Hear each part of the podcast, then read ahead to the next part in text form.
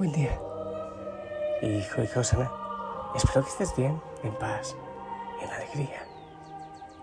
Que abras los ojos y te regocijes en el Señor. Y también que invites a la fiesta a la Virgen María. Sí, ya me puse en pie. Y yo te envío mi abrazo en nombre también de la familia Osana. Y ruego al Señor que te bendiga, que te acompañe, que te llene de gozo, de paz. Allá donde hay tristeza, donde hay desesperanza, que el Señor venga y ponga calor, ponga amor, ponga esperanza y te acompañe, te bendiga. Saca un espacio para, para hacer silencio, para silenciarte, para descansar en el Señor, para contemplar, para caminar despacio o sentarte sencillamente y, y contemplar las maravillas del Señor. Es hermoso, ¿ok? Espíritu Santo, ven a nuestra vida, mueve nuestro corazón, muévelo hacia ti. Te amamos. Espíritu Santo, de manera especial bendice a los sacerdotes. Mueve nuestro corazón a dar la vida, si es necesario, hasta el extremo. Amén. Hoy oramos, bueno, oramos, pedimos intercesión a San Josafat, mártir.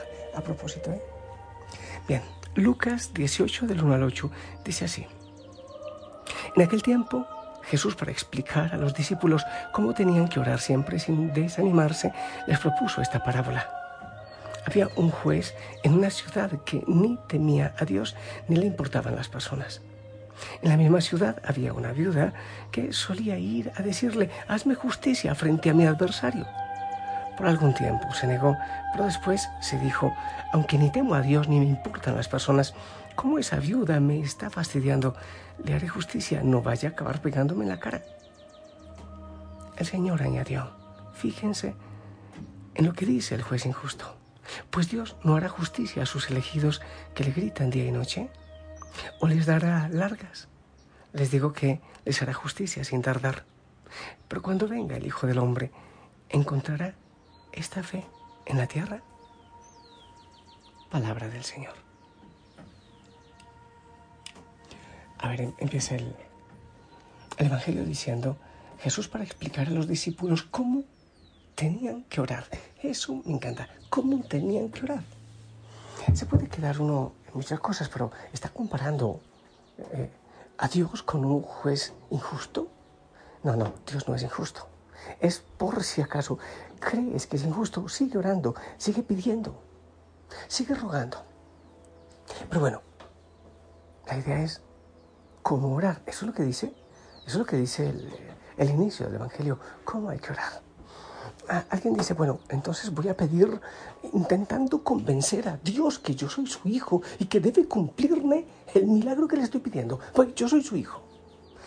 Y lo voy a repetir incesantemente, pero dame, pero dame, pero dame. O, como yo he dicho, la oración del borrego, dame, dame, concédeme. ¿Será eso? No, entonces voy a hacer un ayuno así, uy, qué peligro, tengan cuidado con eso. Un ayuno de 40 días, hay gente que, que lo hace y no sé si se hacen acompañar de un día espiritual. Entonces voy a hacer un ayuno y me voy a flagelar para que eso es como, ¿cómo lo llaman? Mm, claro, es una medida de presión. Eso lo hacen muchas veces para presionar a los gobiernos a conceder algo. Mm, ¿Sabes qué es lo que dice el Señor? Y eso es lo que quiero que entiendas. El Señor dice para enseñarnos cómo debemos orar. ¿Qué es lo que pedía esta viuda? Justicia. ¿Qué es lo que dice después el Señor? Dice, fíjense en lo que dice el juez injusto, pues Dios no hará, la, no hará justicia a sus elegidos sin tardar. Eso, sin tardar no hará justicia. ¿Qué quiere decir? Lo que tú tienes que pedir no es que Dios haga lo que te dé la gana, sino justicia. ¿Qué quiere decir eso? Que te ajustes a su voluntad. Lo que es justo, que te ajustes a su voluntad. No es Señor, como a veces creo que la logoterapia, quiero un carro, pero dámelo así, de este traje, de este color, de este, con estas llantas. No, no, no, no funciona así, porque quieres obligar a Dios a que haga tu voluntad. Y el Señor conoce lo que quiere, para ti y lo que tú necesitas realmente. El Señor hará justicia sin tardar. Cuando tú le pides al Señor, haz tu voluntad. Señor, tú sabes lo que necesito. Esto es lo que yo quiero. ¿Y tú? Esto es lo que yo deseo, pero tú que sabes que me hace bien, no es acomodar, no es querer que Dios se acomode a tu plan y a tu proyecto, sino que tú quieras lo que Dios quiere para ti. Eso es. Señor, esta es mi realidad. Haz tu justicia, que yo me ajuste a tu voluntad. Tú sabes lo que yo necesito realmente, lo que me hace bien, lo que le hace bien a los demás. Ayúdame a amar, Señor, tu voluntad, a quererla, no a querer obligarte a ti a que hagan mi voluntad. Yo pido, yo oro por los enfermos. Señor, Tú sabes que necesito curarme, tú sabes que necesito eh, que este hijo mío, esta hija, el esposo, no sé qué, salga de esta situación. Pero en definitiva, amado Señor, haz tu voluntad. Y aunque no coincida con mi gusto o con mi capricho, Señor, ayúdame a ajustarme a tu voluntad. Y dice el Señor, ¿acaso crees que Él tardará en hacer justicia? No, no tarda. Y cuando tú oras en la situación que sea y vas ante el Santísimo, vas al rincón de oración, Señor, haz tu voluntad y descansas en Él, empiezas a ver cómo el Señor empezó a obrar en tu vida, en tu corazón. Y es una cosa preciosa, es hermoso como el Señor va actuando. Y termina el Señor diciendo, ¿creen ustedes que cuando venga el Hijo del Hombre encontrará esta fe en la tierra? ¿Qué quiere decir? ¿Creen ustedes que habrá gente que sea capaz de ajustarse, de acomodarse a la voluntad del Señor. O no, muchos dirán, no, pues es que si Dios existe, ¿por qué el dolor? Es que si Dios existe, ¿por qué esta realidad? Mm, si Dios existe, ¿por qué no me obedece? Será, encontrará realmente el Señor esa fe, esos hijos e hijas que son capaces de confiar en el Señor a pesar de todo. ¿Encontrará el Señor esa fe? La pregunta puede ser, ¿tienes tú esa fe? ¿Descansas realmente en la voluntad del Señor? ¿Te abandonas en Él? ¿Descansas descansas en Él? Aunque lleguen situaciones difíciles, claro, tú oras, pones tu propósito en las manos de Él, pero descansas en lo que Él hará. ¿Encontrará el Señor esa fe? Pues qué, qué hermoso decirle sí, Señor porque yo quiero hacer tu voluntad, porque yo confío en que tú tienes planes perfectos en mi vida y descanso en ti.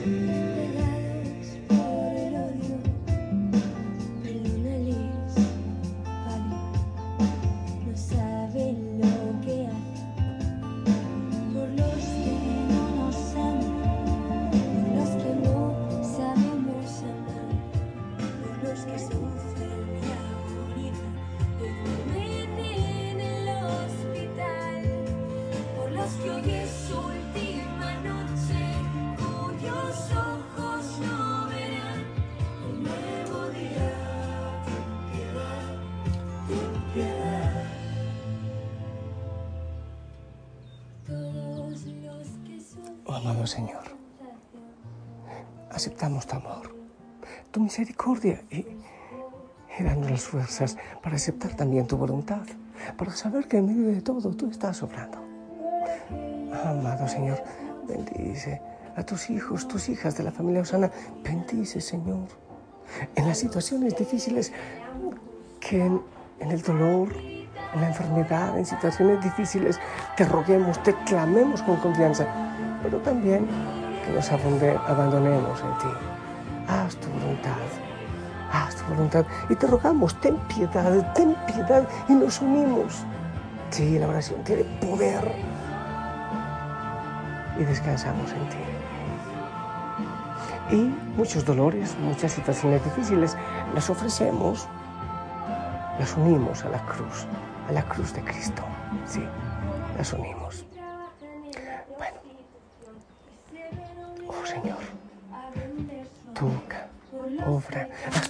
Voluntad. Y como tú eres Padre de amor, tu voluntad es perfecta para con cada uno de nosotros. Sí. Virgen María, Madre, cúbrenos, envuélvenos en tu manto, bendícenos, intercede por nosotros también.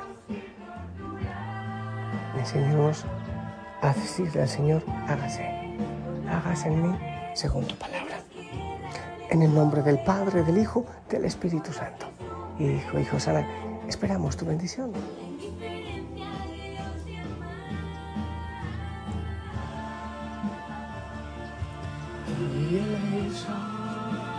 Amén.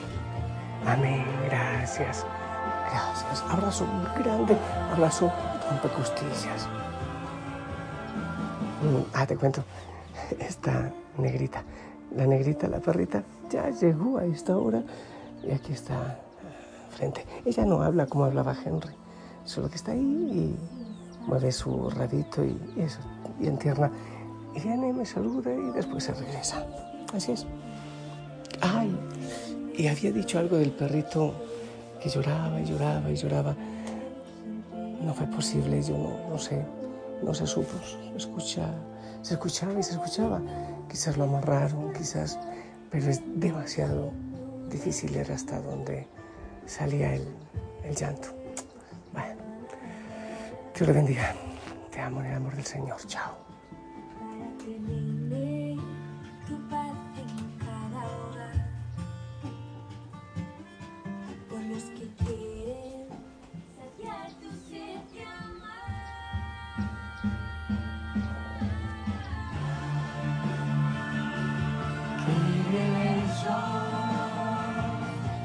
the yellow swan.